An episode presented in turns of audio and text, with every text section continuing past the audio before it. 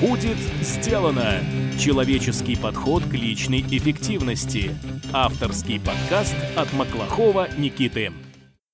Добрый день! В эфире подкаст от проекта «Будет сделано» Программа для тех, кто хочет делать больше за меньшее время, а также жить и работать без стресса. Я ее ведущий Маклахов Никита. Сегодня у нас в гостях Валентин Василевский, основатель медиахолдинга Юноя и соавтор проекта Неосоционика. Мы поговорим о том, что же такое соционика, каким образом знания о ней могут помочь на ниве личной эффективности, а также о том, как быть, если вы родились иррационалом. Валентин, добрый день. Привет, Никита. Здравствуйте, наши слушатели. Отлично. Тогда, пожалуйста, для начала введи меня и слушателей подкаста в курс дела. Что вообще такое соционика, почему, на твой взгляд, ей можно доверять, и каким образом она может быть полезна для обычных людей? Хороший вопрос, Никита, потому что соционика – это такая медаль, которую э, одной своей стороной уронили в грязь, а другая, она вот сверкает. И, в общем, для одних людей соционика – это какая-то такая ерунда на уровне там, гороскопов и астрологии, а для э, кого-то соционика – это рабочий инструмент, с помощью которого люди решают свои задачи. Ну, а какие задачи, то мы сегодня в том числе поговорим. Ну, что такое соционика, если коротко? Да, это наука, которая изучает то, как человек воспринимает, обрабатывает и выдает информацию. Это одно из таких распространенных определений. И она основана на том, что существует 16 психотипов, и для этих 16 психотипов будет совершенно разный подход к а, своему предназначению, то есть чем заниматься в жизни. У одних что-то лучше получается, у других что-то хуже получается. У них э, разный взгляд на жизнь, у них разное мировоззрение. Эта типология, она очень полезна, если ты хочешь э, сделать успешный бизнес, то есть выстроить команду профессионалов, которые, в которой каждый на своем месте. Она очень полезна, если ты хочешь разобраться э, в отношениях с людьми. Ну, то есть э, вообще вот разобраться, почему с одними у тебя отношения складываются, а другого человека вот ты буквально пару фраз обронил, как-то пообщался, вроде он тебе плохого ничего не говорил, но тебе как-то вот что-то не нравится в этом человеке. И очень часто это объясняется именно соционическими различиями, различиями в психотипах. Потому что соционика, она вот описывает этот некий объективный механизм, который а, у нас в психике существует, вот нашей разницы, нашего различия. То есть почему мы все такие разные. Есть, конечно, какие-то личностные особенности, там, воспитание, там еще что-то, но вот э, Карл Густав Юнг первым это начал замечать, ну, по крайней мере, вот э, из его традиции проистекает соционика. Затем э, Ауша Августиновичуте, уже анализируя вот, труды Юнга, их доработала и получилась вот такая замечательная вещь, как а, соционика. То есть люди в какой-то момент начали замечать, что помимо того, что все разные, есть некие какие-то устойчивые группы, попыток объединения в эти группы, их же масса с древности существовала. Там те же э, психотипы в картах Таро. Мы находим 16 придворных карт в картах Таро, которые, кстати, замечательным образом похожи на соционические психотипы. Мы видим э, в других там всяких индуистских традициях есть тоже свои психотипы. Те же самые гороскопы, откуда они возникли? Из вот этого желания как-то систематизировать, как-то объединить людей в некие группы иногда ты встречаешь человека, и он настолько похож на какого-нибудь твоего друга, и если раньше я это мог, ну, просто думать, ну, фиг его знает, ну, так похоже, знаете, там, родственные души, там, еще что-то, то сейчас э, это очень смешно, но вот э, у нас есть друзья определенного психотипа практически в каждом городе. А Достоевский, этико-интуитивный интроверт. Э, дело в том, что для моего психотипа, психотипа моей жены, это очень приятные в общении друзья. Это вот лучший друг семьи. Скажи, не пропадает ли интерес к общению с людьми, когда в разных городах ты, по сути, общаешься с одним и тем же человеком? Нет ли вот такого пресыщения, ощущения, что все одно и то же, что ты уже знаешь так людей, что и неинтересно вообще общаться и знакомиться с ними? Хороший вопрос, спасибо. В соционике это один из этапов. Э, знаешь, сначала люди там, смотрят, что это за хрень вообще такое, как это может быть. Люди, я такой уникальный, как я могу относиться к какому-то психотипу. Потом человек говорит, вау, нифига себе, я понял свой психотип, я понял психотип там своего друга, я понял психотип своей мамы или папы, то есть это вот, и ты начинаешь это видеть, а потом человек смотрит, ё они такие похожие, люди одного психотипа, это какой-то капкан предопределенности, лучше бы я это вообще не знал. А потом ты приходишь к тому, что да, есть очень многие общие черты, но в рамках психотипа люди очень разные. Понятно, у них есть общие какие-то черты, словечки. Вот, например, матершинные анекдоты бесподобно рассказывают люди психотипа сенсорно-этический экстраверт. Это Наполеон. Так рассказывать матершинные анекдоты мож, могут только их дуалы Бальзаки. Но чуть-чуть все-таки не так. А вот, вот эти Наполеоны, они так смачно это делают, такие на грани неприличия. Именно у Наполеонов это встречается сплошь и рядом. Но у них это так органично, и это так вот сочетается с их образом. У них это просто, ну, великолепно. Да, у меня вот эти друзья, допустим, одного психотипа. Но они же разные. Это все равно, что сказать, есть девушки и, и парни, да, как скучно. Ну, но девушки, они разные, но при этом они девушки. И с парнями перепутать их сложно. Генерально первую дифференциацию – это пол, самый простой. Вот. А дальше природа придумала, что окей, чтобы социум развивался, чтобы эволюция развивалась, нужно еще больше дифференциации. И в людях эта дифференциация гораздо больше, чем э, в животных. Когда начинаешь э, изучать соционику, ты понимаешь, что это природная дифференциация для решения разных прикладных задач. Этики лучше решают этические задачи, логики лучше решают логические задачи.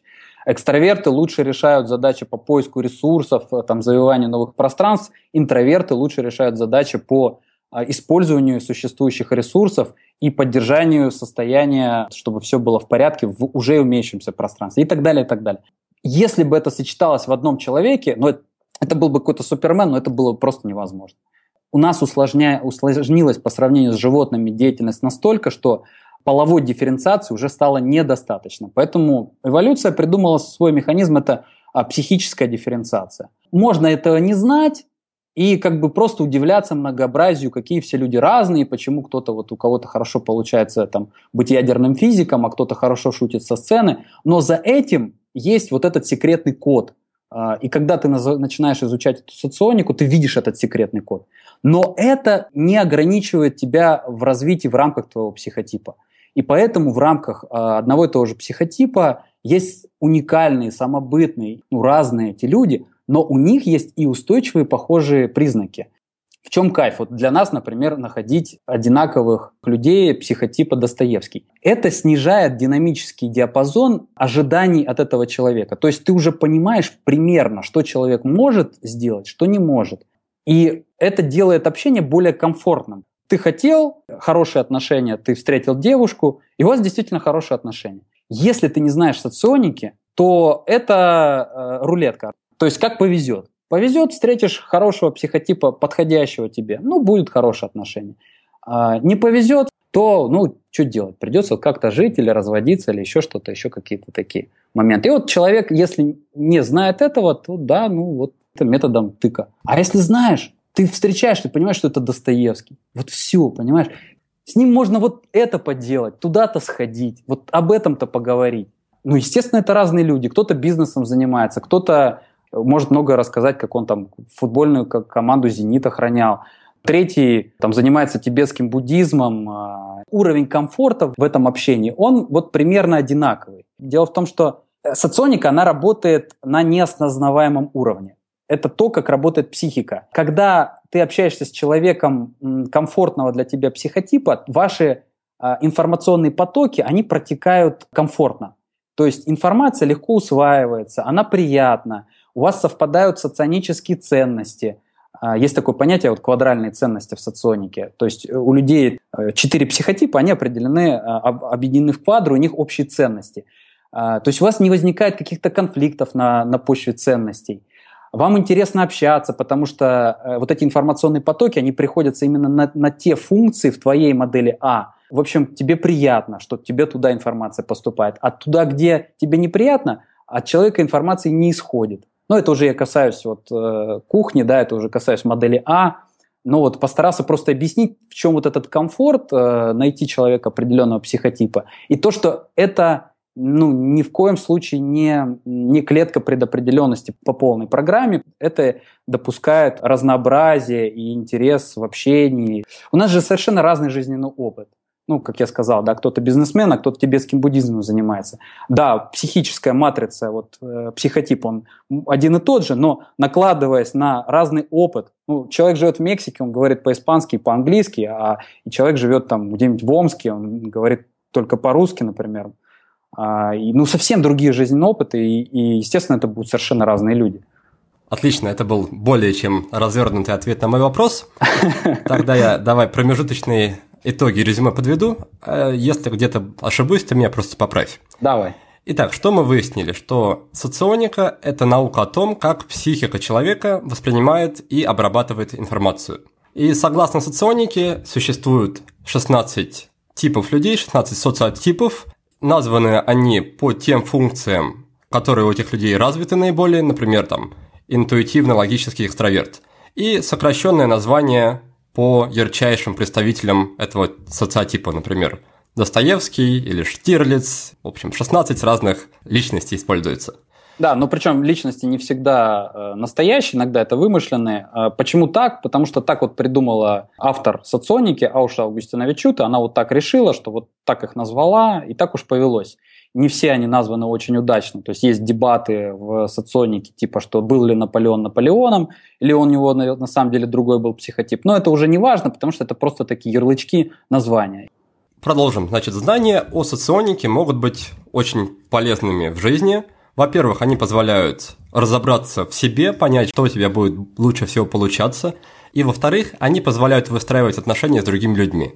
Но при этом, Валентин, я знаю, что ты занимаешься соционикой уже, может быть, даже десяток лет, и, разумеется, в своей жизни есть и другие какие-то плюшки, которые ты получил благодаря соционике. Вот если можно конкретно перечисли, чего бы ты не смог добиться или получить, если бы у тебя не было знаний вот этих о соционике?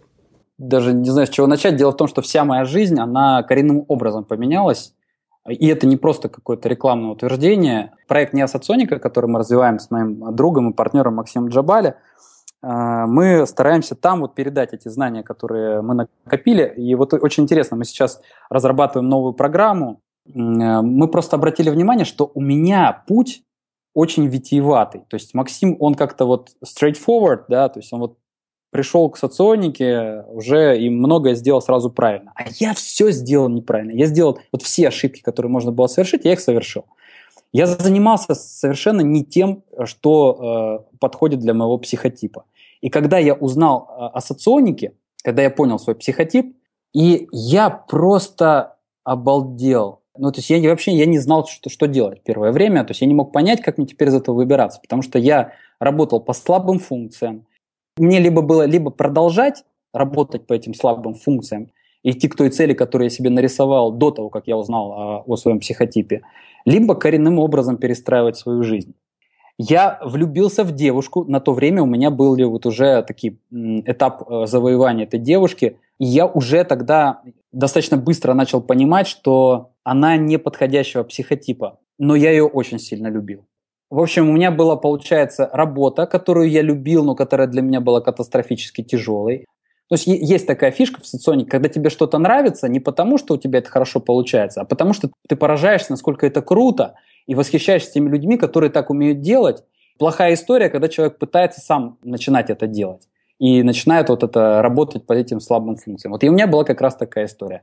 Ну, а с э, отношениями все просто. Я искал человека, который был бы ну, чтобы мы жили душа в душу, чтобы вот человек меня понимал с полуслова, чтобы мы были как на одной волне. И что в итоге? В итоге я нашел э, девушку, влюбился в девушку своего же психотипа. А для каких-то ситуаций это отлично. Например, для обучения, когда учитель гораздо более опытный, чем ученик, у них одинаковый психотип, ученик, он просто, так знаете, как вот в английском есть такое выражение, skyrocket. Реально такой взлет впитываешь эти знания, они заходят в тебя просто вот как нож в масло, и ты а, очень быстро повышаешь свою квалификацию, когда учитель того же психотипа, что у тебя. Но для отношений э, в браке, для каких-то вот таких э, близких отношений, люди одного и того же психотипа, и я убедился здесь на практике. Это не то, что, поймите, это не так было, что окей, я посмотрел, у меня такой-то психотип, а, я не могу заниматься радиотехникой, там написано. Или, а, а, окей, у нас неподходящие психотипы, значит, нужно расстаться. Было совсем не так. мне соционика открыла глаза на то, что почему мне так тяжело, почему рядом сидит человек, который там на год раньше закончил там вуз, а, но он, у меня ощущение, что просто какой-то демиург, бог и гуру э, радиотехники, а я как, ну, полное какое-то чмо. Причем он был гуру еще будучи на третьем курсе, я знал об этом, там легенды ходили. А я, типа, как бы вот уже отучился, уже полгода отработал, еще до этого полгода практику проходил, причем такую, что я там с утра до ночи сидел, занимался тем, что мне интересно, э, трудолюбивый. Я не, ну, как бы не дурак, да, то есть я там с золотой медалью, с серебряной медалью закончил э, школу с красным дипломом. Э, вуз, и как бы, ну, такой, у меня всегда пятерки были, я такой сообразительный, смышлен. Но почему вот у меня так не получалось, как у него? И не только у него, а еще вот у ребят, которые я потом понял, что они просто логики. А для логиков радиотехника – это отличная тема, и у них хорошо получается. А я этик, и, к сожалению, как бы мне это ни было интересно, для меня это давалось архи сложно. И соционика мне дала просто ответ. Я увидел, у меня просто это как вот в матрице, да, ты видишь этот исходный код, и ты понимаешь, ну как бы вот оно как. А ты раньше думал, что там ты какой-то кривой, а это не ты кривой, это просто вот у тебя такой психотип. И я стал перестраивать свою жизнь. Достаточно быстро сначала я увеличил свой доход, занимаясь вот в рамках того же университета, но стал заниматься несколько другой деятельностью, уже по своим сильным сторонам, а минимально работая по своим слабым.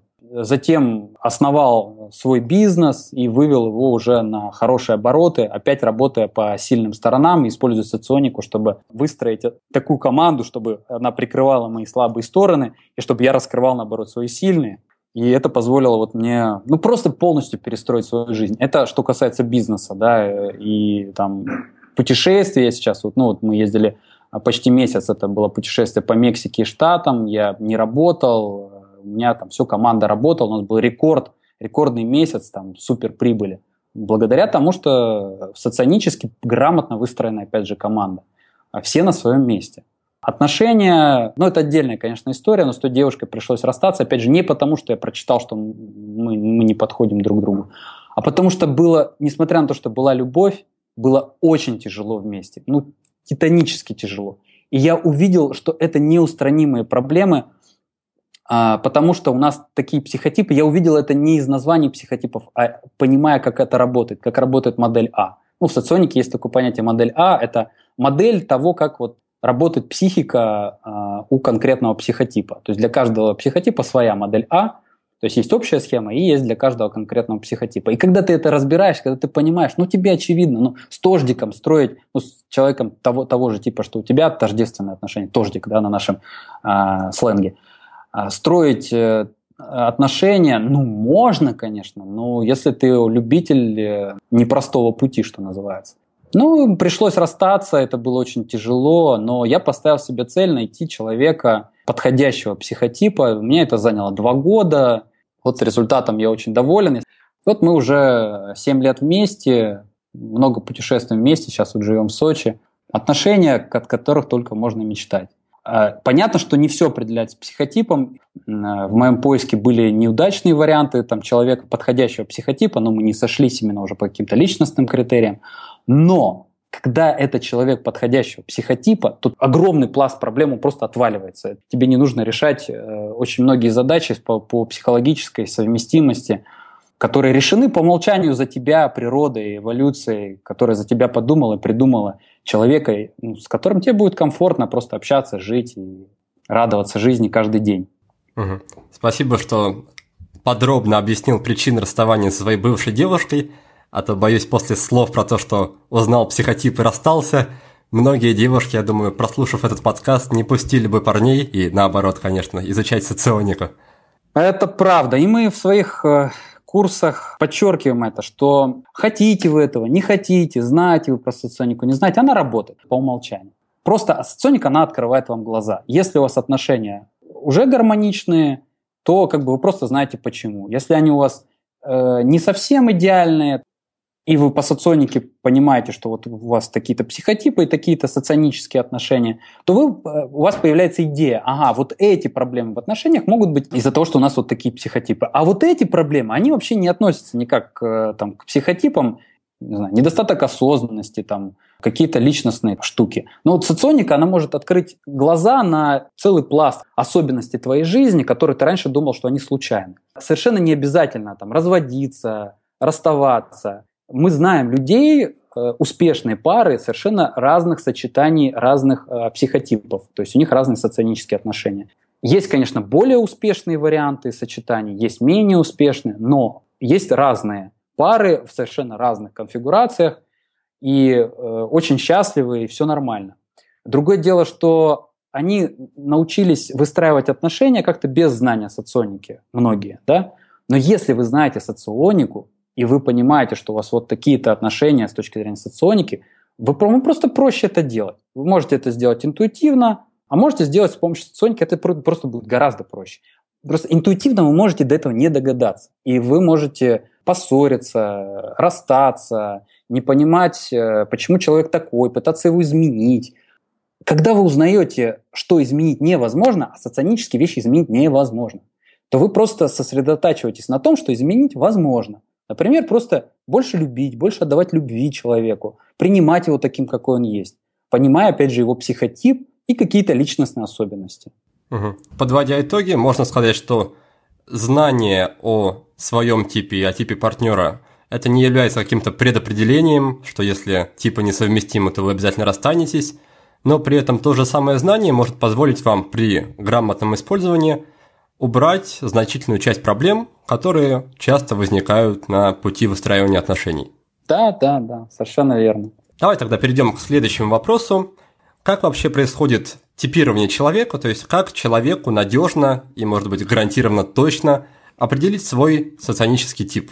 Я, например, знаю, что в интернете есть множество сайтов, множество бесплатных тестов, которые предлагают пройти как раз тестирование и определить свой социотип, но на своем опыте знаю также, что я прошел десяток тестов, и каждый раз они показывали разные результаты. Так вот, есть ли какой-то надежный способ удостовериться, кто же ты?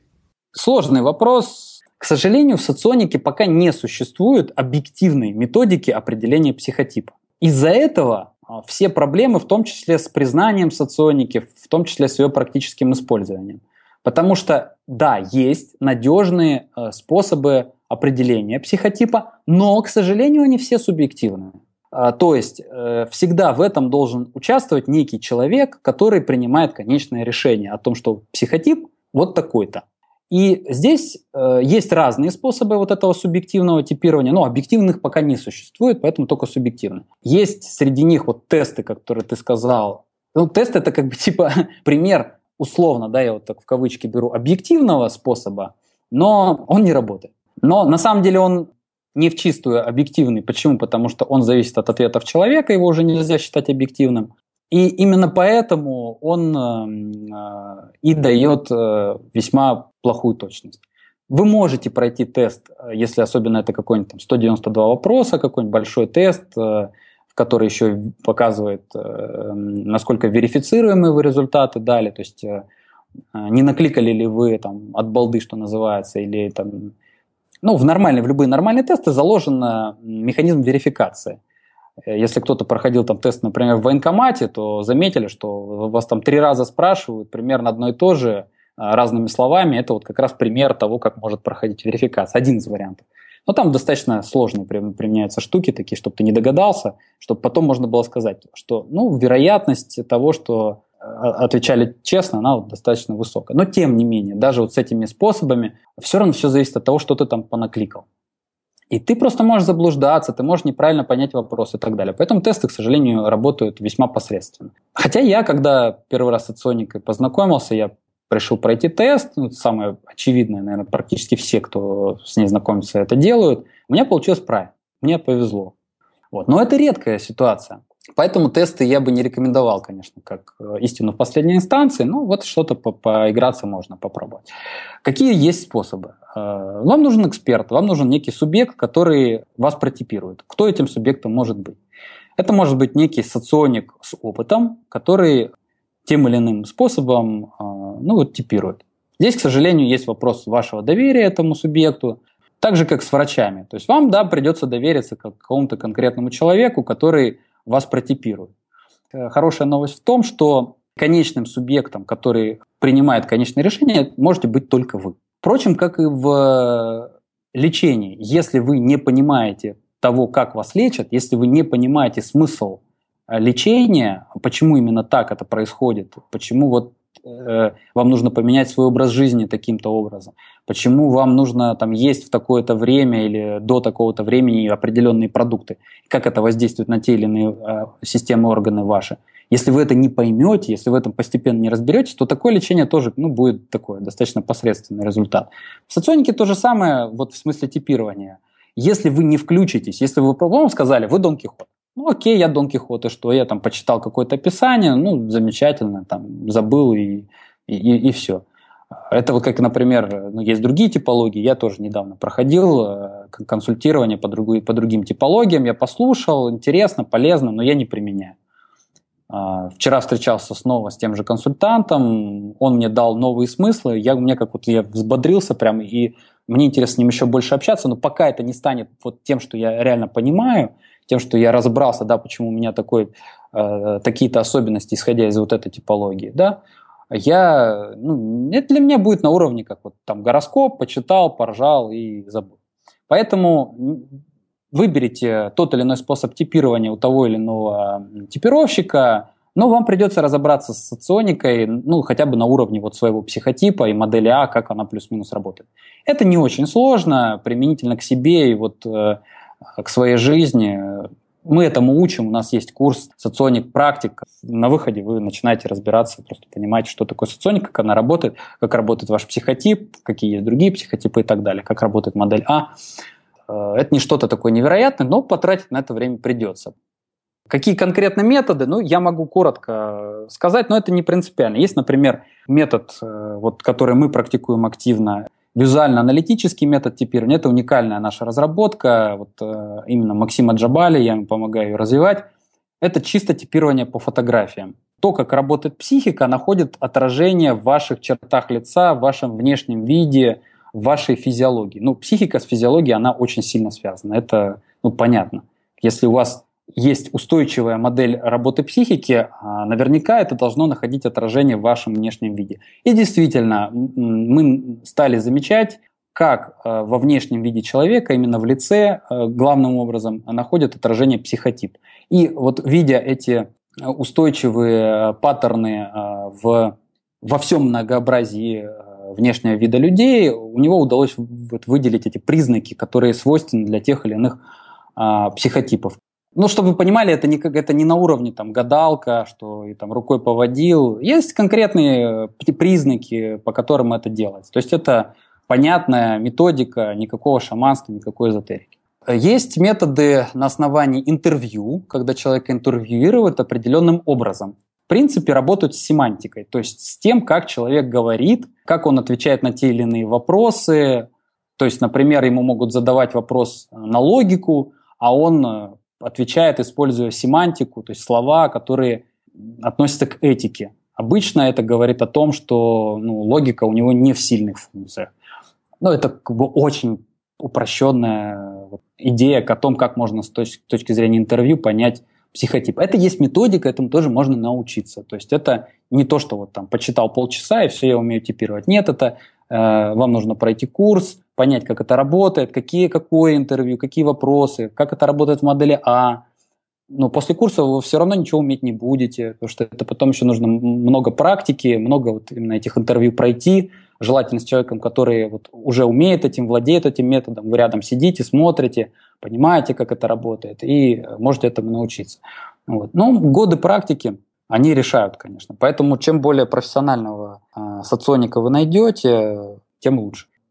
В общем, определение соци а, социотипа – дело не такое простое, да, это не гороскоп, поэтому оптимальный способ для типирования – это обратиться к грамотному квалифицированному специалисту и пройти тестирование тем способом, на котором он специализируется. При этом, чтобы удостовериться, что результаты действительно достоверные, следует в дальнейшем наблюдать за собой и пытаться понять, как проявляются да, сильные и слабые функции, и находятся ли они в соответствии с тем типом, которым вам определили. Примерно так, да. Вот мне так нравится, как ты резюмируешь. Вот, кстати, вот наши слушатели, они заметят, э, мой поток плотность информации на единицу речи, да, и вот у Никиты. Дело в том, что я этик, а Никита логик. И он может ту же самую мысль изложить типа там в сто раз короче, но она не будет так эмоционально окрашена, а, но она будет точно и сжато отражать э, то, что я сказал там за 20 минут, он это скажет там за 20 секунд.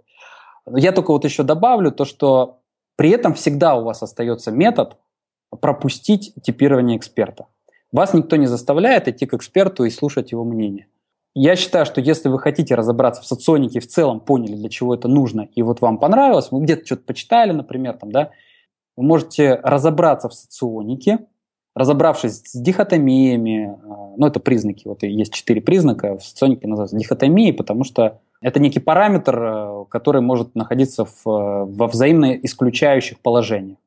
То есть, например, там белое, черное, это вот дихотомия. Да, День-ночь – это дихотомия такая. И в соционике тоже вот есть четыре дихотомии, вам надо с ними разобраться. Там с моделью А разобраться, как она работает. Познакомьтесь с описаниями психотипов разных авторов, почитать разные описания, да, там. Ну, еще определенные знания, в общем, нужно получить. И у вас просто это сложится, вы начнете видеть, вы начнете понимать, как работает соционика. И, как правило, когда вы начинаете разбираться, вы понимаете, какой у вас психотип всегда остается метод разобраться с соционикой самому. Не такая это, вот в прикладном смысле для себя, не такая это супер великая вещь, что с этим невозможно разобраться. Да, на это нужно потратить время, но вы разберетесь, и вы будете уверены в этом психотипе. Тем более, что вам все равно это придется сделать. То есть либо вы с экспертом потом разбираетесь, либо вы сами разбираетесь. Потому что иначе, ну, это на уровне гороскопа. Ну, я послушал, да, я там Дон Кихот, или я там Гексли, и что ну, за завтра забыл, как бы, и все. Когда вы начнете это видеть, и вы начнете сами типировать, вот тогда у вас это начнет работать на полную катушку. Подкасты – это теория. Интересная, полезная, вдохновляющая, но все же теория. Если вы хотите перейти к практике, если вы хотите внедрить наиболее важные принципы личной эффективности в жизнь под моим чутким руководством – Приглашаю вас пройти обучение в Академии личной эффективности. 30 дней, индивидуальная работа и неизбежный результат. Ссылку на страницу с подробной информацией ищите в текстовом описании подкаста. И вот спустя большую часть выпуска мы наконец-то переходим к нашей основной теме. Это тема личной эффективности. И я знаю, что у психотипа есть такие аспекты, как рациональность и иррациональность. Давай поговорим о них, что это такое и почему вообще стоит их упоминать, когда мы говорим о работе и о личной эффективности. Я вот здесь постараюсь покороче, насколько это у меня получится, но я действительно хочу, чтобы вот, вот, вот как-то прониклись, да, поэтому, чтобы вы поняли, разобрались, поэтому я коротко, у меня с этим проблемы, ну, я это принимаю, потому что у меня такой психотип. Но у нас на эту тему есть э, к счастью, курс, даже есть э, бесплатный курс, э, поэтому, если что, вот можете тут там уже подробнее посмотреть. Там есть небольшой даже такой достаточно условный, естественно, тест, но который может вас направить в сторону, кто вы, скорее всего, рационал или иррационал, позволит познакомиться с вот этим разделением. Это одна из дихотомий соционики, всего их четыре, как я сказал. Вот. И она очень сильно влияет на личную эффективность. Очень сильно. Поэтому мы с нее и начали преподносить э, людям соционику вот в школе не соционика. Какими наиболее типичными признаками обладают рационалы и иррационалы? Здесь лучше всего, чтобы объяснить, что это такое а, рациональность и иррациональность, лучше всего обратиться к нашему Карлу, нашему Густаву Юнгу, который э, заложил основу соционики, выделил э, первые дихотомии, создал так называемую модель Ю, модель Юнга. А, дело в том, что он этим дихотомиям дал другие названия. Он вообще всем дихотомиям дал другие названия. Аушера почему-то вот ей не понравилось, она все переделала. Ну, в общем, у нее такой психотип, не будем за нее тут тоже. Понятно, что их хотелось как-то по-своему все это упаковать, назвать. Вот. Будем ей благодарны за то, что она соционику нам э, преподнесла. У Юнга эти две дихотомии назывались judging и perceiving. Judging – это рационал, perceiving – это иррационал. То есть иррационалы воспринимающие, рационалы судящие. И вот эти названия дихотомии, они наиболее э, понятно Через них можно наиболее э, легко понять разницу между рационалами и иррационалами. Иррационалы больше откликаются на изменения в окружающей среде. Им гораздо легче подстраиваться. Интересно было, вот мы как раз в Мексике были, и друзьям рассказывали про соционику. Я вот у них спрашиваю, вот вы идете в кино, они рационалы, пара рационалов. Да, кстати, забегая вперед, рациональность и иррациональность в паре э, должна совпадать. То есть гармоничное, наиболее гармоничное отношение, когда вы оба иррационалы или вы, вы оба рационалы. Так вот, они оба рационалы, это хорошая история. И вот мы говорим, окей, вы идете в кино, и вдруг вы встречаете друзей. Вот, э, ну вот вы хотели идти в кино, но вот как бы вы встречаете друзей, что вы сделаете? Говорят, ну как бы пойдем в кино, мы же планировали. А, а, а мы с Мариной, мы иррационалы, да, с женами. Мы говорим, а мы вот с высокой вероятностью мы не пойдем в кино, потому что мы встретили вот этих друзей. То есть для нас планы могут быть, то есть и рационалы, и иррационалы могут строить планы, но э, рационалы, они склонны этим планам придерживаться, потому что они судящие, они решили так, и они так поступают. Иррационалы же, э, воспринимающие, они гораздо легче подстраиваются под изменения окружающей среды, меняют свои планы, меняют свои привычки. А, они более такие хаотичные. Ну и именно поэтому у иррационалов часто бывают проблемы а, с работой, когда она вот такая системная, размеренная, когда нужно вот э, вынь да положь э, каждый день с 8 до 6, и вот почему вот есть вот в обществе такой сильный негатив относительно вот вообще работы с 8 до 6, до какой-то вот этой стабильности? Ну, потому что половину людей, которые э, вот загнаны в рамки работы с 8 до 6, потому что так сложилось в индустриальном обществе, а они иррационалы, им это не по природе, им это не по психике, вот им просто как камнем по голове, то есть вот, вот такой режим работы. Для них гораздо приятнее другой, иррациональный э, режим работы, но это не так-то просто во многих обычных стандартных компаниях. Вот это самое главное различие. Есть еще всякие нюансы, оттенки, но если вы уловите в то, что э, судящие и э, воспринимающие, в том смысле, что есть некое видение, структура, план, э, большинство рационалов э, представляют мир как некую систему, как некую схему или некую закономерность, некий набор правил, или стараются в свои эти правила в жизнь внедрять. Это все уже зависит от конкретных психотипов. Я сейчас э, некие нюансы, потому что дальше все это окрашивается конкретно. Какой рационал? Ведь рационалов теперь 8 и иррационалов 8 разных психотипов. И, конечно, у них у всех свои нюансы будут. Интроверт или экстраверт, этика или логик будут отличаться. Даже в рамках э, одной, э, одного типа рациональности. Но вот общая концепция такая. Я живу по своим представлениям о мире, или я больше отзываюсь на мир, больше подстраиваюсь по то, как он происходит, поэтому моя жизнь, она более такая скачкообразная, волнообразная, иррациональная, такая, э, может быть, с виду иногда хаотичная. Угу. На самом деле, спасибо большое тебе за подробное объяснение, потому что я раньше все время пытался проанализировать вот это слово «рациональность», брал за основу корень, да, рацию, думал, что это связано с как-то с разумом, с разумными поступками, и не понимал, неужто есть там половина людей, которые поступают разумно обычно, а вторая половина поступает неразумно, то есть я не видел в этом логики.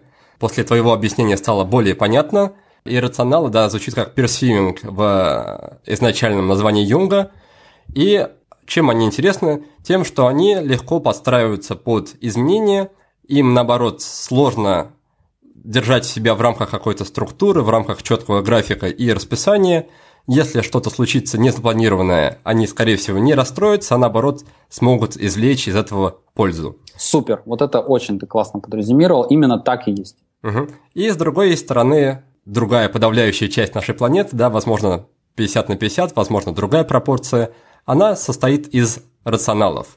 Это люди, которые склонны придерживаться планов, и им трудно что-то менять по ходу, им проще запланировать заранее и придерживаться планов и пытаться как бы втиснуть реальность, которая даже если она пытается измениться, вот втиснуть реальность в свои планы. Наверное, так это звучит примерно, да? Супер, да, супер. Еще знаешь, можно здесь вот э, такую небольшую аналогию сделать. Понятно, что рационалы тоже меняют свои планы. Понятно, что они тоже э, ну, вынуждены откликаться на изменения в окружающей среде. Но из-за того, что то есть им это как будто чуть-чуть против шерсти, они это как будто откладывают. Типа, если э, реальность не соответствует моим планам, то это проблемы реальности. То есть они очень долго могут откладывать. Есть такой э, психотип, интровертный, рационал, сенсорик, логик. Он, они вообще очень ригидны к изменениям. Для них изменения это что-то такое, в общем, очень нежелательное. Так вот, человек может ходить полгода на работу, когда там уже не, не платят зарплату. Потому что он, он не видит других возможностей. И он настолько привык, он ходил туда 20 лет, ему там не платят зарплату полгода. Это реальный случай из жизни. И таких случаев, я уверен, много было в 90-х годах, годах. А, но другие люди другого психотипа уже стоят э, около того же завода, торгуют какими-нибудь лаптями-варежками, вот, потому что они подстроились быстро. А этот вот у него период перерегулирования полгода шел. Вот, и получается, что у рационалов они как бы такие квантованные. Вот из радиотехники есть непрерывный аналоговый сигнал, он такой плавненький идет, а есть оцифрованный, он такими ступеньками. Вот рационалы, они подстраиваются, тоже подстраиваются, конечно, но такими ступеньками, квантами. Они вот себе придумали так, тык-тык-тык, ты же говоришь, слушай, ребят, давайте уже подстроимся ну, как бы видно, что это уже неадекватный был план. Они еще по этому плану идут. А потом ты через неделю приходишь, они говорят, так, мы решили план изменить, и говорят тебе то, что ты им неделю назад сказал. Ты такой на них смотришь, ребята, блин, я вам это неделю назад сказал. Но окей, для них это вот подстройка планов, она более медленная, они такие более квантованные. И вот если вот это еще держать у себя, а, то это тоже очень хорошая аналогия. Ну, мы еще из первой части подкаста помним, что ни конкретные дихотомии, ни весь социотип не являются каким-то приговором, и нельзя сказать, что люди конкретного социотипа всегда поступают вот определенным образом. Здесь скорее о общих тенденциях, да? Да, да, общих тенденциях, э, которые объясняются некими объективными законами, как э, там привыкла работать психика. Угу. Хорошо, есть тогда еще один интересный момент, который я хотел обсудить. На просторах интернета я часто сталкивался с таким мнением – что системы тайм-менеджмента, там вроде э, Глеба Архангельского, система личной эффективности вроде КТД, они были созданы рационалами и предназначены в первую очередь для рационалов. И по этой причине они, в общем-то, бесполезны. Почему? Почему люди так считают? Потому что у рационалов и так все, в принципе, в порядке. Они и так склонны действовать структурно, планировать и так далее. А иррационалам такие советы не помогут, потому что они идут в разрез с их ну, психикой, с особенностями их психики. Что ты думаешь по этому поводу? Насколько такое мнение, оно близко к реальности, по-твоему? Во-первых, ГТД работает у рационалов и у иррационалов, это правда. То есть я использую элементы ГТД в самоорганизации.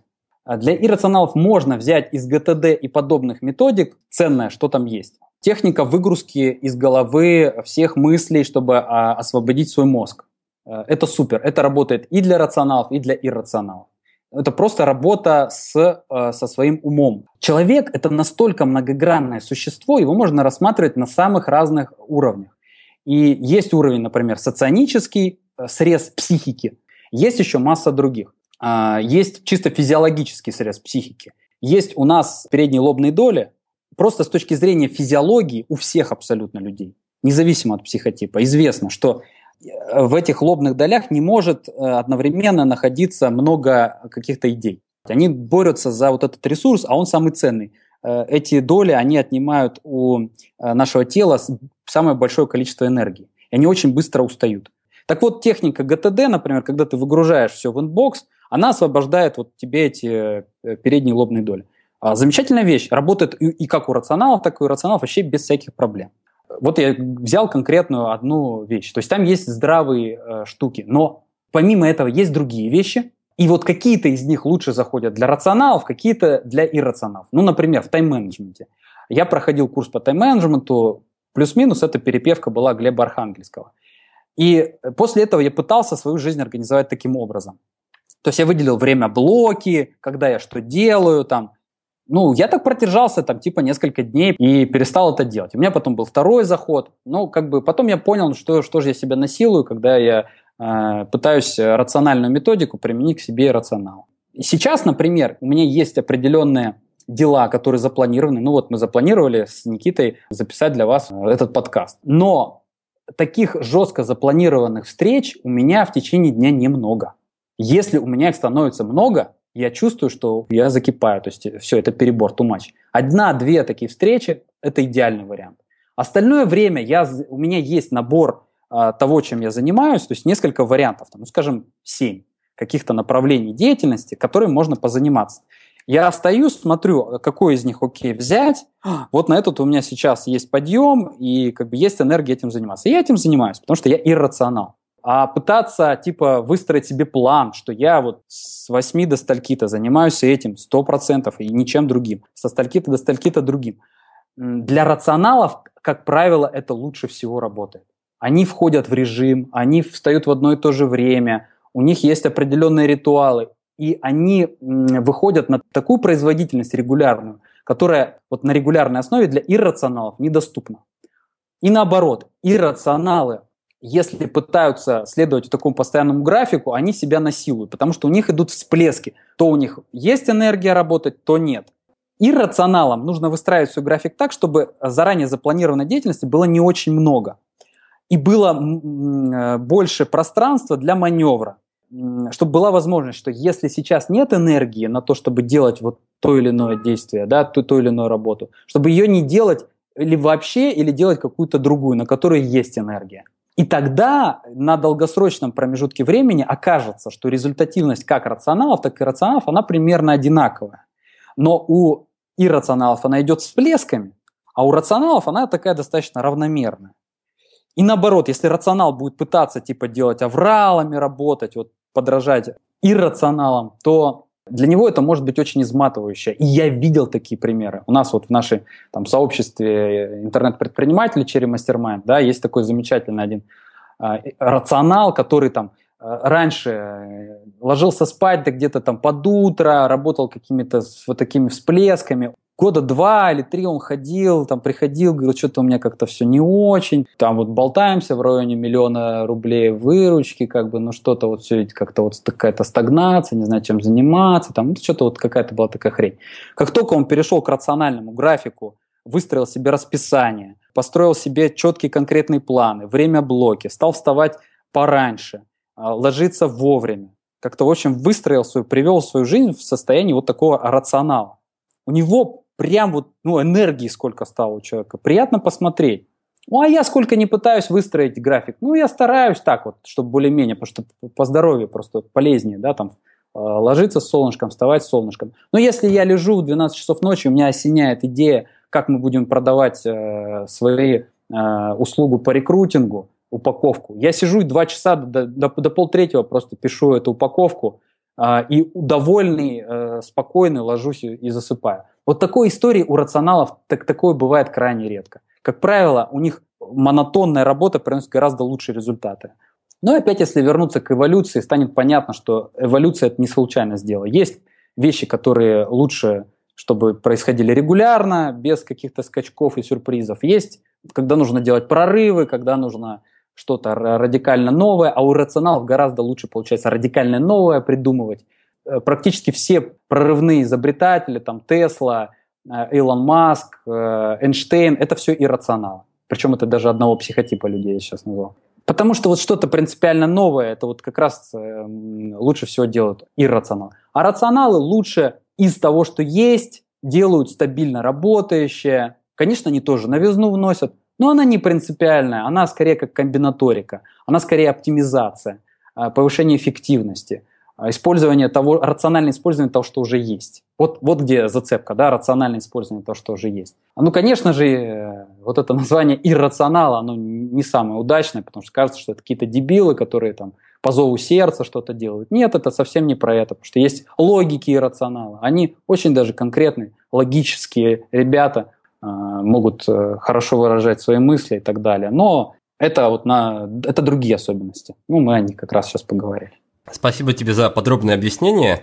Ты не только за это время успел объяснить разницу между иррациональными и рациональными в плане личной эффективности, но и ответил на вопрос, который я только собирался задать. И вопрос заключался незаданный еще, да, вот в чем.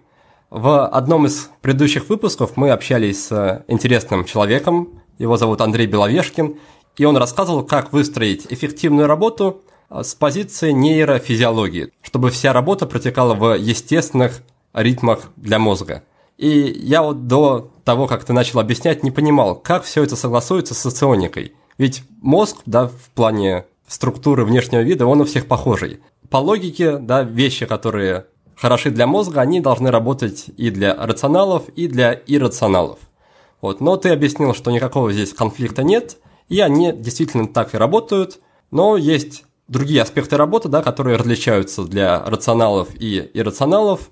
Например, это э, распорядок дня, это темп работы, то есть рационалы работают равномерно, но плотно, и рационалы э, работают урывками, но когда садятся за работу, когда они чувствуют себе энергию и настрой, они могут за раз там свернуть горы.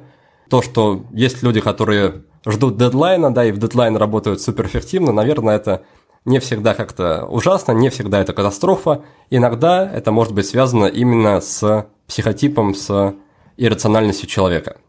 Да, совершенно верно, да. Отлично. Тогда перед тем, как мы придем к нашему регулярному крайнему вопросу, хочу тебя попросить буквально три коротких совета по повышению личной эффективности для рационалов и для иррационалов, чтобы подвести такое резюме. Как я сказал, советы тайм-менеджмента, они прежде всего, конечно, полезны для рационалов. Но почему они полезны? Потому что не все рационалы понимают, что такой режим работы для них э, подходит. Сейчас мода быть э, каким-то разгильдяем, человек из богемы, внезапный, неожиданный, и поэтому полезно применять вот эти методики, э, которые есть в тайм-менеджменте, ну, например, выстраивать э, свою работу в график. И, как правило, большинство рационалов получают от этого дополнительную энергию и более эффективно. Чем хороша соционика? Она работает э, по умолчанию. То есть она работает просто, вот знаешь, ты об этом не знаешь, но если ты осознаешь э, какие-то особенности, ты можешь уже осознанно это использовать и повысить эту эффективность. Да? Ну вот, э, планирование своего времени – это полезная привычка для рационалов. Иметь планы полезно для рационалов. Иметь планы вообще и планировать свой день, свою неделю, то есть выстраивать время блоки в частности.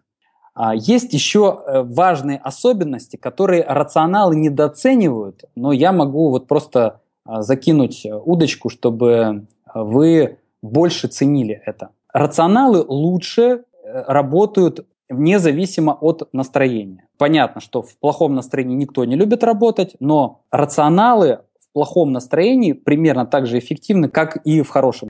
У иррационалов э, очень сильно э, зависит э, продуктивность от э, а, настроения. Поэтому для рационалов вот такой второй, наверное, совет – это цените вот эту свою способность э, работать вне зависимости от настроения. А, поймите, что э, это ваше преимущество по сравнению с иррационалами. Поймите, как вот в том, что вы делаете, как это может, как вы можете это использовать. Ну, например, рационалы очень хороши в менеджменте, когда нужно стабильно изо дня в день выполнять ту или иную работу, независимо от настроения. Вот рационалы в этом очень хороши. А, это второй момент. Значит, третье, что можно сказать, вот это значение слова judging, судящее у них есть вот эта внутренняя встроенная особенность структурировать окружающее пространство, транслировать свое видение мира на всех остальных. Ну, например, есть, э, например, ведическое знание. Вот ведическое знание, оно очень рациональное. Вообще любое какое-то структурированное знание, каноническое, там, например, тибетский буддизм, э, веды, они очень канонически структурированы. Там нельзя отходить от э, готовых догм, от готовых правил. Это э, некие рецепты, по которым можно жить и вот просто брать и использовать. Там есть э, образцы морали, поведения, как бы ритуалов. И такие вещи обществу очень нужны. Общество нуждается в понятных правилах игры, в морали, законе. И рационалы естественным образом это транслируют. И именно те рационалы, которые себя в этом нашли, они на коне когда они находят себя в том, чтобы транслировать некие стандарты работы, стандарты жизни. Ну, например, если это мы говорим про интернет-бизнес, про интернет-обучение, это э, вы можете обучать некой системе жизни, именно системе. И вот у рационалов это получается лучше всего. Вы можете придумать свою систему на основании какой-то до этого созданной системы, да, ну то есть изучили веды, изучили еще что-то, синтезировали, и вот теперь говорите, что вот у меня тут некая своя школа. И у вас это будет получаться очень естественно и трушно. вот эта трансляция собственного мировоззрения. Поймите, что это большая ценность для всего остального мира, и, и рационалов, и, и рационалов, ну, то есть всех вообще. Потому что вот вы, вы просто вот говорите, я знаю как, и я вас поведу туда. И люди, которые не знают, как, туда, как куда вот вообще идти, они за вами пойдут. И вот это ваша такая суперспособность, которая у вас есть. А, иррационалы, они в этом смысле более там, подвижные, они говорят, сегодня мы рассказываем про одно, завтра про другое, еще у нас другие есть методики. Они, как правило, размазывают фокус, ну, потому что это их естественная э, особенность адаптироваться. Да? А вот у вас есть вот этот инфракрасный фокус, когда вы просто ведете людей в том направлении, которое считаете нужным. Вот такие три фишки, которые, на которые следует обратить внимание. Угу. Хорошо, давай тогда их озвучим еще раз вкратце. Топ-3 лайфхака для, для рационалов. Во-первых, стоит осознать, э, что вы рационал, и не пытаться следовать каким-то модным трендам, не быть, ну, мягко говоря, раздолбаем, да, а попробовать поработать именно в жестком режиме, выстроить какой-то график дня, ложиться в одно и то же время, то есть следовать какому-то распорядку. И если вы рационал, то вы скорее всего, ощутите, что это высвобождает для вас массу энергии и помогает работать на порядок лучше и эффективнее. Это был первый совет. Второй совет заключается в том, что рационалы чаще всего в работе не подвластны настроению, поэтому нужно в себе ценить эту способность и использовать ее на максимум. И третье – это структурированность, то есть один из коньков рационалов в том, что они могут как и окружающую реальность, так и какую-то информацию запросто структурировать и выдавать ее потом в виде, в виде какой-то системы. Здесь, э, вот, Никита, я хочу сделать э, такой акцент, что не то чтобы именно структурировать, потому что, например, этикам структурировать информацию э, сложнее. Я имел в виду структурировать мир. Э, поясню, что, чем отличается структурировать информацию от структурирования мира человек может там, не быть крутым в структурировании информации, но он может использовать некую методику чужую, просто адаптировать, сказать, окей, веды, я прочитал веды, я эксперт по ведам, я теперь транслирую ведическое знание. И этим самым он структурирует окружающее пространство. Он говорит, надо поступать так, а так не надо поступать. Вот, и он а, как бы задает некие а, правила игры, там мораль, этика, законы, а, основы, и он это все транслирует в мир, и таким образом он его структурирует. То есть задавать вектор развития, вести за собой. Это прям, скажем так, их часть их предназначения. Да, так стало понятнее. Хорошо, давай тогда перейдем теперь к иррационалам и три совета для них. По иррационалам самое главное – это следить за откликом. Вот использовать э, вот эту силу, когда у вас есть энергия что-то делать. А, постараться так построить свой рабочий график, чтобы вы могли достаточно быть гибкими в зависимости от того, есть ли у вас энергия на выполнение той или иной работы или нет. И есть здесь такие э, лайфхаки, то есть если у вас несколько направлений деятельности или несколько проектов в рамках вашей там работы или несколько видов деятельности, просто вы можете их чередовать. Но иногда у вас может вообще не быть энергии на работу, и это нормально. Принять, хотя бы это принять в себе, даже если это еще пока не принимает окружающие, вам уже станет легче. Чувствуете, что есть, энергия пошла. Не ждите, не продолжайте там отдыхать, а уже просто используйте это. Используйте вот эту силу а, ваших вот этих биоритмов внутренних. Это свойственно именно иррационалу. Это первый совет.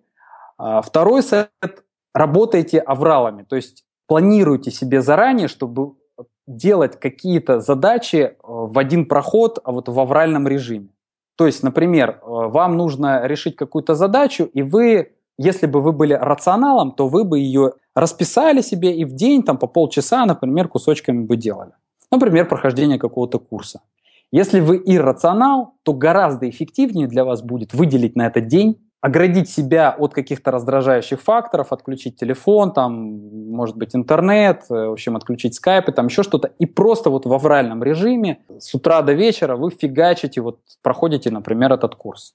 Как правило, для иррационалов это наиболее эффективный э, режим достижения целей, там, э, делания проектов, особенно когда есть дедлайн. То есть вот иррационалы, они по дедлайнам э, проектным работают очень хорошо. То есть если для рационалов нужны дедлайны по задачам, то есть типа мне эту задачу нужно сделать сегодня, а вот это я буду делать завтра, у него есть, короче, какой-то такой план с микродедлайнами, то для иррационалов нужен такой один мега дедлайн, который его мотивирует.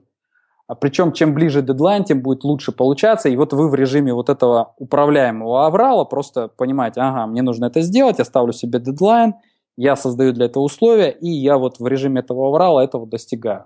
Прорывы хорошо у иррационалов достигаются через аврал.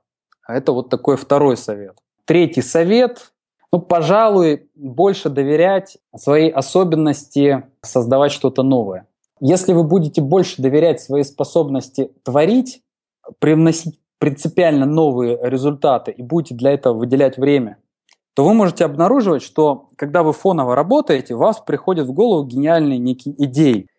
Если вы больше будете доверять себе в этом, использовать вот это свое чутье, понимание того, что вы можете, внедрив одну какую-то новую прорывную идею, выйти на новый уровень, это вот как раз очень про иррационал. В то время как рационал скорее будет двигаться к ней последовательно. Вот, вот пожалуй, такая третья, третий совет, который бы я вам дал. Отлично. Вот что следует тогда знать иррационалам. Во-первых, следует быть более внимательным к себе и следить за своими переменами настроения, энергии и какого-то внутреннего желания работать, да? Не стоит заставлять себя работать, когда желания такого нет, из этого вряд ли получится что-то хорошее. И наоборот, когда такое желание появляется, следует выжимать из него максимум. И в продолжение этого совета второй совет – это работать авралами, то есть использовать силу дедлайна, не пытаться разбивать задачу на равномерные маленькие короткие кусочки, как это бы сделал рационал, а делать за раз, да, в тот момент, когда пришло настроение, пришла энергия, делать за раз максимум работы до тех пор, пока эта энергия не закончится. Последний, третий совет – это больше доверять своей особенности, создавать что-то новое, то есть знать, что ты как иррационал способен на прорывные, интересные, хорошие идеи, и доверять этой своей особенности и выдавать эти идеи в открытый, точнее, во внешний мир – Время у нас уже поджимает. Напоследок, Валентин, не могу не задать нашу классическую рубрику. Три вопроса, значит, небольших. Книга, привычка, сервис, которую ты бы порекомендовал в плане личной эффективности, что для тебя было полезно, интересно и что ты применяешь? Книга «Мозг. Инструкция по применению». Очень хорошая книга, это как раз вот ближе к психофизиологии полезная книга, вот именно общее понимание того, как эффективнее использовать ресурсы своего мозга, мозга применительно к а, работе, особенно там офисной работе, менеджмент, а, там бизнес, вот очень полезно. А, сервис я очень рекомендую Workflow, потрясающий сервис как для рационалов, так и для иррационалов, для структурирования своих мыслей, выгрузки, GTD. И третье еще, привычка пить 2, 2, хотя бы 2, но лучше 2,5 литра воды. То есть если у вас вес 60 где-то килограмм, то вот 2,5 литра воды, если больше, то больше. В день э, найдите информацию, почитайте про это. Это не блажь, это не ерунда. Прям очень важная вещь, я этим раньше пренебрегал, сейчас вот 2-2,5 литра воды для меня это норма. Угу, здорово. У нас тогда получилась книга. Это Дэвид Рок «Мозг. Инструкция по применению». Я как раз ее сейчас читаю, и книга действительно очень стоящая. Сервис – это сервис под названием Workflow. И привычка – это пить достаточно воды. Спасибо, Валентин. Благодарю тебя за увлекательную беседу и желаю тебе, чтобы тебя всегда окружали люди в работе и в жизни, которые будут дополнять тебя, поддерживать и закрывать твои слабые места, то есть чтобы все было выстроено четко с позиции соционики в лучшем виде. А нашим слушателям я пожелаю лучше узнать себя и также выстроить свою работу и свою жизнь вокруг своих сильных сторон. Успехов и до новых встреч! Спасибо, Никита, огромное. Спасибо вам, слушатели, что вы меня слушали. Соционика – это секретный чит-код. Кто-то проходит мимо, кто-то просто берет и а, изменяет свою жизнь к лучшему. Очень надеюсь, что я вас а, укусил, а, что называется, соционикой, что вам а, эта идея зашла, что вы хотя бы попробуйте, по поизучайте в этом направлении. Я буду крайне рад, если это изменит вашу жизнь к лучшему, так же, как она поменялась у меня. что я не представляю свою жизнь без соционики, без применения этого знания. И все те результаты, которые у меня сейчас есть, э, счастливые отношения, деньги, путешествия, вот свободная жизнь по, именно по моей природе, так, так как мне нравится. Это все невозможно было без соционики. Поэтому еще раз благодарю Никиту за такой очень интересный, грамотный разговор, за твои очень точные подрезюмирования. Потрясающе, я получил огромное удовольствие от этого подкаста. Ну, я желаю вообще проекту э, жить и процветать, и чтобы э, все больше людей, твоих учеников э, получали результаты. Спасибо, Валентин, удовольствие было взаимным. На этом тогда мы будем прощаться. Ну все, до новых встреч. До свидания, счастливо. Вы прослушали очередной подкаст от проекта «Будет сделано». Чтобы вы могли извлечь из него еще больше пользы, я оформил для вас специальный бонусный документ. В этом документе в очень удобном и красивом виде собраны все самые главные рекомендации от наших гостей по каждому выпуску. Напишите нам пару приятных слов на странице подкаста в iTunes – или опубликуйте ссылку на подкаст на своей странице в любой из социальных сетей, а после этого напишите мне в личные сообщения или на почту, и я буду рад отправить вам этот бонусный документ. Также не стесняйтесь присылать мне свою обратную связь, вопросы, идеи и комментарии. А я, в свою очередь, приложу все усилия к тому, чтобы каждый выпуск был интереснее и насыщеннее предыдущего. Оставайтесь с нами, и все самое важное в жизни будет сделано.